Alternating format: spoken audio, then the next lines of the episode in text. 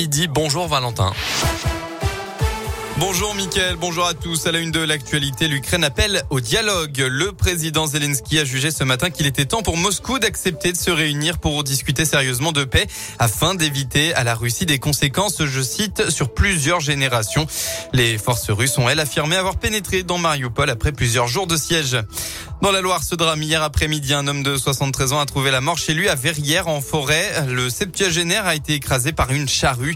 On ne connaît pas encore les circonstances exactes de cette tragédie. Ce que l'on sait, c'est que les secours n'ont rien pu faire pour la victime en arrivant sur place. En Haute-Loire, hier, fin du procès en appel pour cet homme qui avait tué le 26 décembre 2018 son ex-femme de sept coups de couteau dans le cou à Durtol, dans le Puy-de-Dôme. Cette dernière souhaitait se séparer de l'homme de 55 ans. Il avait déjà écopé de 25 ans de prison l'année dernière. Eh bien, il a été recondamné à 24 ans de prison. Il n'a pas d'ailleurs expliqué son geste devant ses filles. Un nouveau candidat de la région à The Voice, comme Lena Mer il y a deux semaines. Kevin a rendez-vous ce soir avec les auditions à l'aveugle. Originaire de Rouen, dans la Loire, il va se frotter au jury composé de Marc Lavoine, Vianney, Amel Bent ou encore Florent Pagny.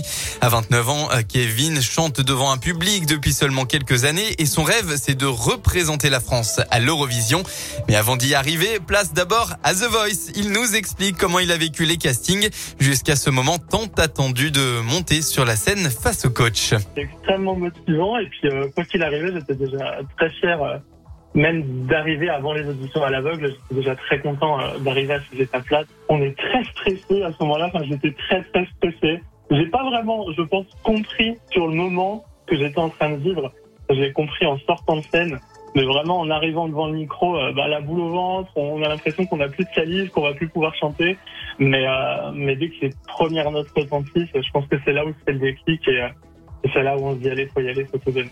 Et pour savoir si la performance de Kevin a fait retourner un ou plusieurs coachs, eh bien c'est ce soir sur TF1 pour la sixième émission des auditions à l'aveugle de The Voice à partir de 21h05. On passe au sport en rugby. Il est très attendu celui-là. Dernier match du tournoi des Six Nations 2022 ce soir pour le 15 de France. Une vraie finale pour les Bleus dans le crunch. La confrontation entre la France et l'Angleterre. Ce sera à 21h. Une victoire permettrait de réaliser le grand chelem, à savoir 5 succès d'affilée. Exploit qui n'a pas été réalisé par les Français depuis 2010. Au coup d'envoi, le Clermontois Damien Penaud sera titulaire. Voilà pour l'essentiel de l'actualité. On passe à la météo enfin pour votre après-midi dans la région.